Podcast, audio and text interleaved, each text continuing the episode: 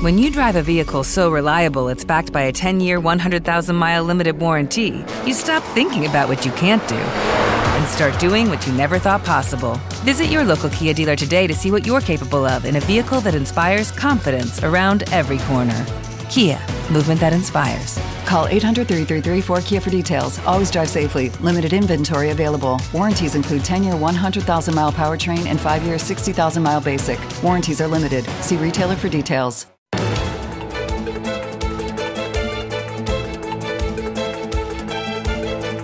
En Radio Intereconomía, la entrevista capital con Susana Criado.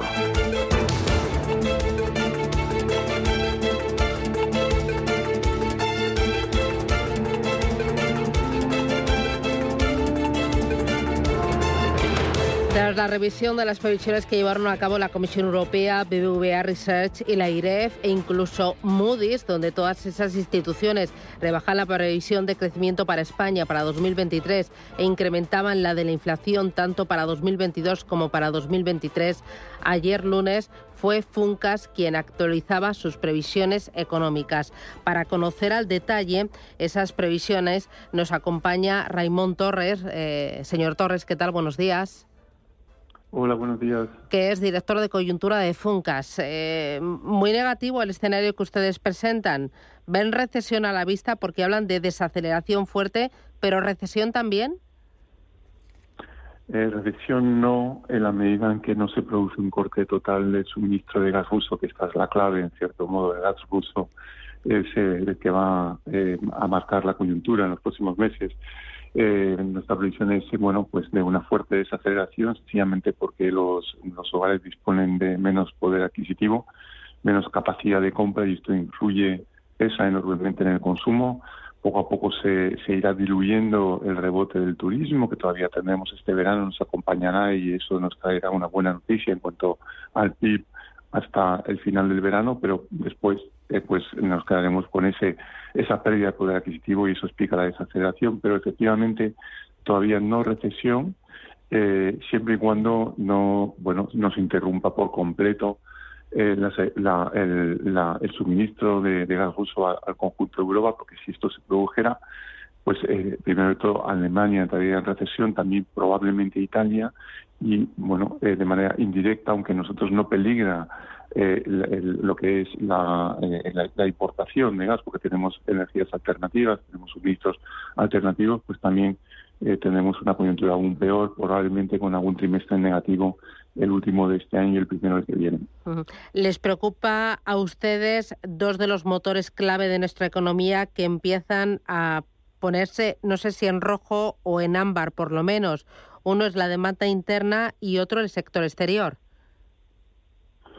La demanda interna es lo que más peligra en este momento porque es eh, eh, bueno aquí influye eh, la inflación muy directamente también eh, influyen las incertidumbres geopolíticas que pesan lastran la, inversión y que no permiten una recuperación bueno todo lo que se había previsto de recuperación con los fondos europeos pues se ve lastrado por esa ese clima de incertidumbre por tanto la, la demanda interna está en primera línea pero también eh, en algún momento influirá también el sector exterior. Hasta ahora el sector exterior ha sido y está siendo un pulmón de la economía por el turismo, pero también por las exportaciones de bienes y servicios no turísticos que tienen un comportamiento muy dinámico. Estamos ganando cuota de mercado en el exterior, probablemente porque se está produciendo una recomposición de las cadenas de valor, de los sistemas productivos, acercando eh, eh, la, producción a los lugares de consumo eh, pues porque sencillamente es más seguro ese, digamos esa recomposición de las cadenas de valor acercándose a, los lugares de consumo y esto favorece a la economía española. Tenemos que tener en cuenta un crecimiento de las exportaciones superior al 20% eh, hasta el mes de mayo por lo menos es decir bueno pues muy dinámico está eh, las exportaciones españolas están creciendo el doble de lo que crecen las exportaciones alemanas para daros una idea. Eh, pero esto en algún momento, por supuesto, también eh, empezará a flojear, a, debilitarse por el contexto internacional y probablemente también por el contexto europeo, en la medida en que, bueno, pues el poco a poco la, crisis energética es lo, que más va pesando en esta coyuntura y esto también frenará el crecimiento de los mercados internacionales y por tanto de nuestras exportaciones. Y temen ustedes que uno de esos pulmones, como decía usted, el eh, turismo, o que el gobierno lo fíe demasiado a uno de esos pulmones que es el turismo y también lo fíe demasiado a los fondos Next Generation y no acometa eh, reformas que necesita nuestro país para sortear esta situación.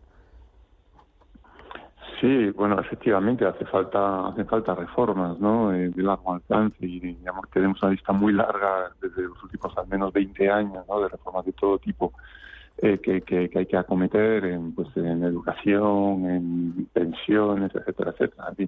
Eh, afortunadamente eh, con los fondos europeos Aquí hay una serie, digamos, de compromisos de, reforma también que se han venido haciendo algunas y, por ejemplo, la, laboral está funcionando relativamente bien, al menos en términos agregados macroeconómicos, un buen crecimiento del empleo, más con una, un cambio también en el tipo de, puestos de trabajo que se van generando.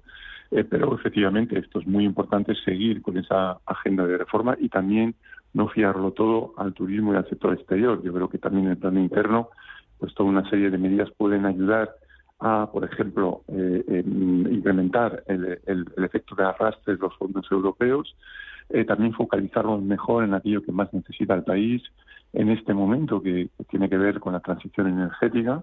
Eh, cuanto más avancemos en esa transición energética con el desarrollo de energías renovables, pero también el ahorro energético. Yo creo que es muy importante pues emprender medidas de ahorro energético eh, porque así dependeremos menos no solamente ya del gas ruso y día, pero en general de las energías fósiles y, dispondremos de más eh, autonomía estratégica, que es, eh, parece ser ahora el principal mantra ¿no? de, los países europeos. yo creo que sí, que no nos podemos quedar de brazos cruzados esperando a que bueno se vaya mejorando la, situación en el, contexto internacional o que los precios energéticos también se calmen. Yo creo que también necesitamos pasar a la ofensiva en el plan interno con reformas, con inversiones bien focalizadas, un despliegue de los fondos europeos eh, que respondan a las necesidades del país y en general un clima que favorezca el crecimiento y también, por supuesto, eh, el reparto equitativo de, los costes de la inflación. Es decir, si no repartimos bien los costes de la inflación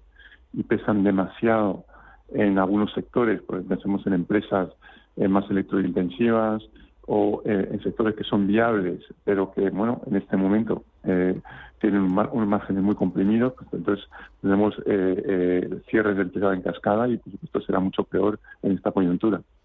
Aquí dos, tres cositas más. Una de ellas, eh, estamos en un momento en el que el euro se está deslizando frente al dólar, está ahí columpiándose la paridad, pero hay voces que hablan de incluso 0,90 si se corta el suministro de gas procedente de Rusia. ¿Esto cómo le puede afectar o cómo le está afectando ya a la economía española?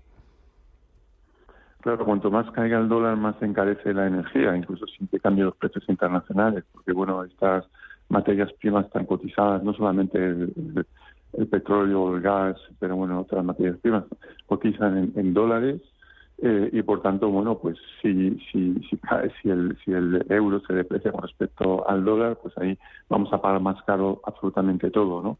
y yo creo que esto es un, efecto muy negativo y por otra parte también eh, pues esto complica la tarea del Banco Central Europeo porque bueno por supuesto al haber más inflación tiene que reaccionar ante la inflación no puede quedarse digamos mm, a la espera de que, de que bueno poco a poco sea la, política monetaria americana la que marque la pauta de, la economía europea tiene que eh, bueno pasar también a la ofensiva.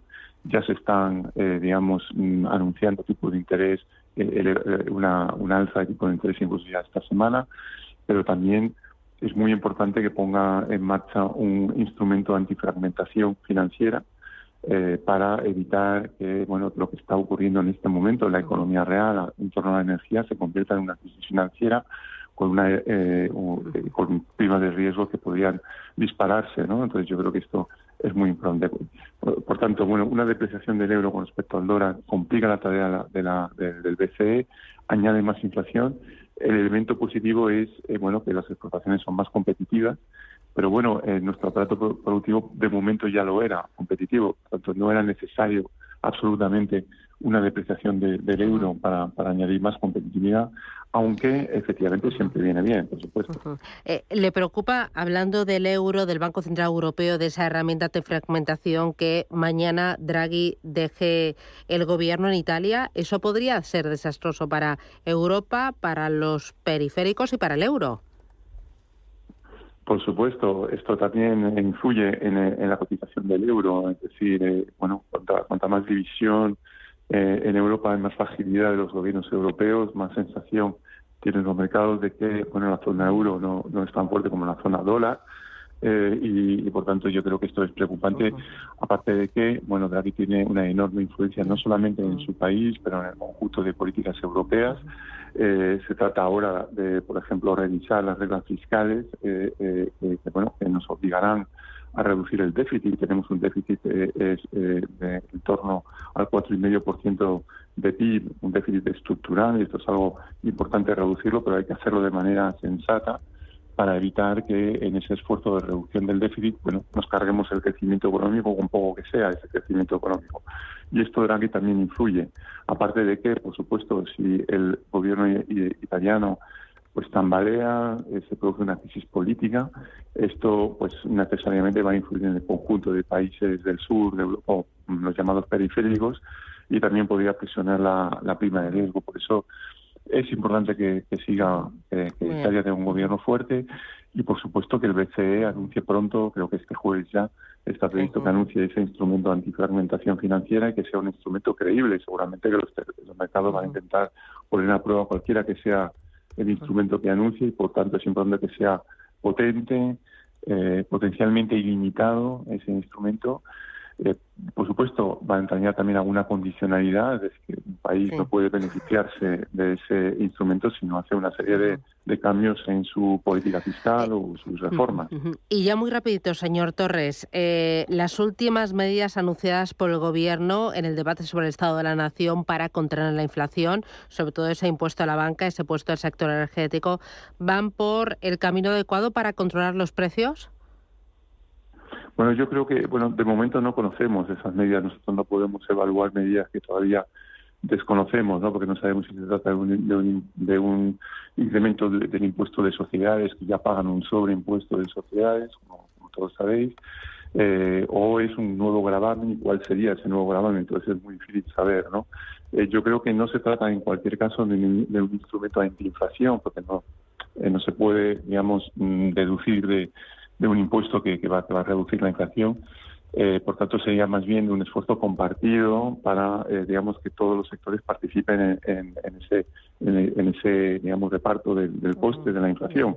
Pero bueno, esto que de por sí es una algo necesario, había que ver el detalle y que no sea una medida contraproducente, porque si lo que pasa es que se contrae el crédito como consecuencia de una medida mal diseñada, bueno, esto sería indeseable. Es una buena noticia que se reúna la ministra, la vicepresidenta primera del gobierno con el sector eh, para ver cómo se puede diseñar una medida así y que no sea algo contraproducente en un momento en que, por otra parte, los bancos necesitan capitalizarse y que el crédito vaya fluyendo en la economía en un momento tan, tan importante. Tan complicado. Pues Raimón Torres, desde Funcas, muchísimas gracias por mostrar las previsiones y, bueno, tocar todos los palos que ahora mismo nos afectan y nos preocupan. Muchísimas gracias y que vaya bien el verano. Un abrazo fuerte señor Torres. Muy bien. Un placer, gracias. Hasta pronto.